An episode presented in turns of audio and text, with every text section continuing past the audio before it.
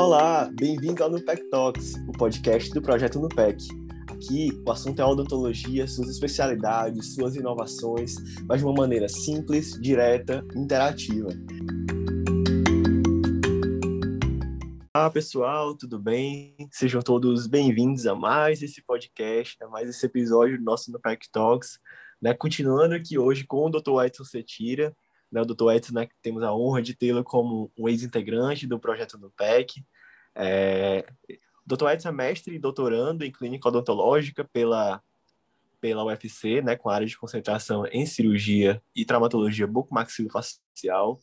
Tem residência em cirurgia e traumatologia bucomaxilofacial pelo IJF, né, o Instituto Dr. José Frota, aqui em Fortaleza. É aperfeiçoamento em implantodontia pela Associação Brasileira de Odontologia. É professor do curso de odontologia da Unicristos e coordenador de pesquisa e extensão do curso de odontologia da Unicristos. Doutor Edson, seja muito bem-vindo mais uma vez, mais um episódio, né? E hoje vamos falar um pouquinho de laser terapia, né? Isso, muito obrigado, Saulo, mais uma vez, né, pela honra do convite. Quero saudar a todos aí que acompanham o PEC, a professora Regina Glaucia. Para mim foi uma grande honra, né, fazer parte do PEC. E vamos hoje, né, continuar aqui o nosso bate-papo sobre esse tema, né, que eu gosto muito, é minha linha de pesquisa, é o que eu pesquiso, né, realmente até hoje, que é farmacologia, também laser terapia em terceiros molares. Pronto, doutor. Então, vou começar com uma pergunta, né? É, pode haver uma, essa associação da laser terapia de baixa intensidade com fármacos? Conta pra gente. Sim, sim, excelente pergunta, Saulo. É, atualmente, né, o uso da chamada fotobiomodulação é utilizado em diversas áreas né, da saúde, medicina, fisioterapia, enfermagem, nós, odontologia, né, nesse contexto principalmente cirúrgico, mas tem uma série, né, infinidades de indicações. Essa fotobiomodulação, ela entra né, nessa categoria de laser terapia de baixa intensidade, nada mais é do que fazer uso de luz, né, para ter um efeito fotoquímico, a chamada fotobiomodulação, e a, a, minha linha de pesquisa é justamente trabalhos envolvendo é, laser terapia de baixa intensidade com cirurgia de terceiros molares. Então, nós fazemos realmente essa associação e até comparação né, do efeito farmacológico e um efeito não farmacológico, no caso o uso da laserterapia, frente a condições clínicas do paciente, que a gente sabe que no intervenção cirúrgica, como a gente já discutiu no podcast passado, discutiu né, no podcast passado, esse paciente tende a evoluir com dor, com, com edema, com trismo, lembrando, né, pessoal, que a inflamação faz parte do processo, tem que existir inflamação, para que haja né, reparo cicatricial, se a gente relembrar lá da fisiologia, as etapas da cicatrização, a primeira fase dela é justamente a fase inflamatória. Então, nosso papel enquanto profissionais, né, enquanto acadêmicos de odontologia, é tentar de alguma forma reduzir ou modular esse tipo né, de, de, de inflamação, porque muitas vezes a partir da inflamação dar-se-á a dor do paciente, né, a, o grau de edema evoluindo também para um certo grau de trismo. Então, assim, já existe, Saulo, uma série de ensaios clínicos né, a nível mundial que trazem excelentes respostas clínicas com o uso tanto isolado quanto associado da laser terapia de baixa densidade e cirurgia de terceiros molares. Incrível. É, como é que se dá essa associação entre, a, entre as duas coisas, né? esse uso da, né, da terapia da luz, a fotobiomodulação, com fármacos, né? Quais os fármacos que são utilizados, né? São só em situações de trismo? Conta um pouquinho para a gente sobre isso. Pronto, excelente pergunta, né? Assim como no protocolo farmacológico, né, que a gente pode usar da chamada analgesia preemptiva, que é usar um fármaco antes da, do procedimento cirúrgico, da mesma forma a laser terapia, né, entra nessa modalidade. A gente pode estar fazendo uso de laser no, no, no pré-operatório, no transoperatório, no pós-operatório, né? lembrando que o laser, né, existem algumas teorias que representam o seu efeito clínico, né? eles vão promover, promover efeitos de fotobiomodulação a partir da transformação de energia de fótons em ATP, repercutindo assim numa redução dos chamados estresse oxidativo. Então, as espécies reativas de oxigênio, que muitas vezes vai ter efeito inflamatório, tendem a ser reduzidas. Então, dessa forma, o laser né, consegue ter esse tipo de efeito anti-inflamatório que vai repercutir sobre a dor do paciente. O tipo de fármaco, né, aí vai depender muito do protocolo clínico que aquele profissional costuma trabalhar. Se ele faz uso de um AINE, né, lembrar que a ação via COX, a gente lembra lá da cascata do ácido araquidônico, né, associado a perfil inflamatório, a gente vai estar tá inativando né, a COX-1, por exemplo, a fazer uso de, de uma nimesulida, né, ela é também seletiva para a COX-2. Se a gente vai fazer uso de um corticoide, a gente vai estar tá focando né, na chamada fosfolipase A2, em que ambos vão ter, de alguma forma, uma redução da produção de prostaglandinas, de leucotrienos, que tende a repercutir numa menor dor ao nosso paciente. E o que é, que é interessante, né? Existem alguns estudos que já demonstraram é, até uma quebra de paradigma, no sentido de alterar protocolo clínico. Como assim, Edson?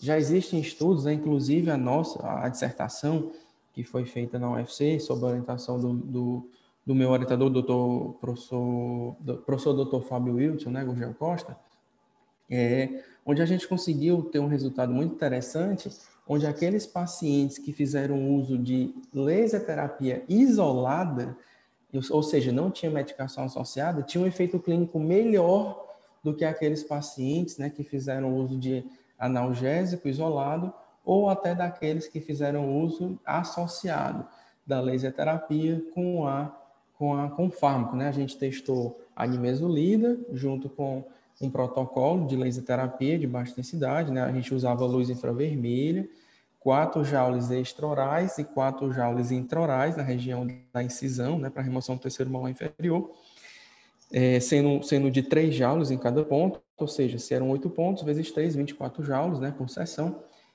E, para nossa surpresa, isso aqui é o legal, né, da evidência científica, para nossa surpresa, a gente conseguiu um efeito clínico melhor com o uso do laser do que esse comparado com a farmacologia. Mas, assim, Edson, do ponto de vista prático, o que é que isso vai interferir né, na conduta clínica?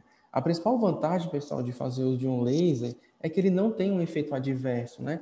Como um fármaco tem, por exemplo, né? A gente sabe que o fármaco, um AINE, por exemplo, se usado a longo prazo, ele pode gerar alterações gástricas.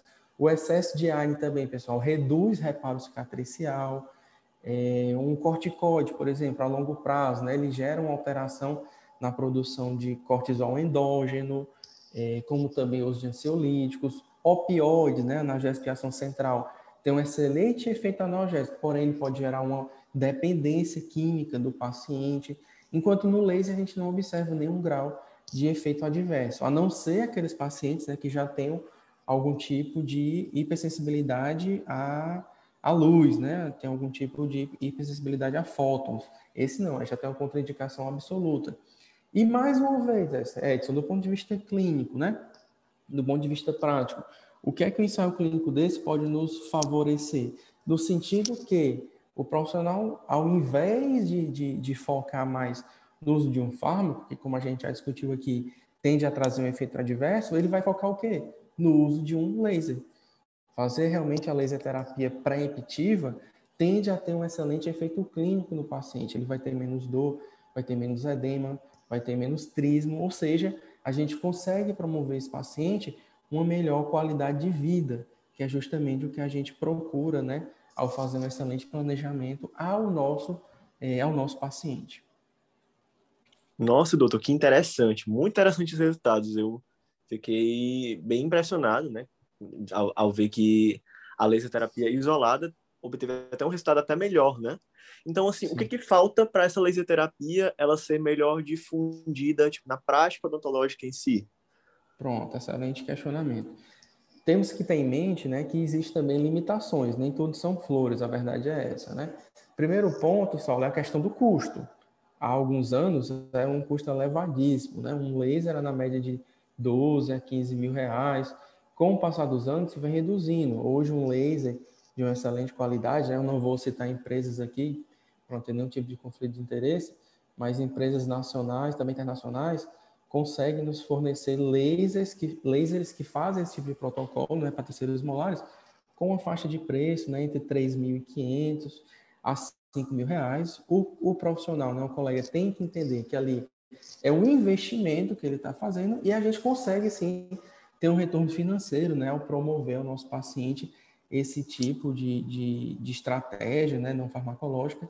E um outro fator também, Saulo, que eu sinto, é meio que um descrédito, né? O laser, muitas vezes, os colegas não buscam entender melhor toda a ação uhum. química né, efetiva daquele laser e muitas vezes, por não entender, tendem a desconsiderar. Então, é aquele tipo de profissional que já tem um protocolo que ele realiza há 15, 20 anos.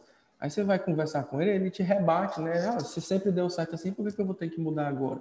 Mas a gente tem que ter em mente que a ciência é algo muito dinâmico, né? A gente sempre tem que trabalhar com evidência científica visando a promover melhores resultados ao nosso paciente. No final, o nosso paciente vai ser o principal beneficiado e nossa odontologia né, vai estar sendo elevada aos melhores patamares. Sim, sempre, né? Eu acredito que a gente tem que fo também focar no que funciona, né? Já, já sabemos que a, a terapia farmacológica funciona, mas também estamos abertos às novas terapias, né, que vem surgindo, né? Porque a odontologia está sempre se renovando.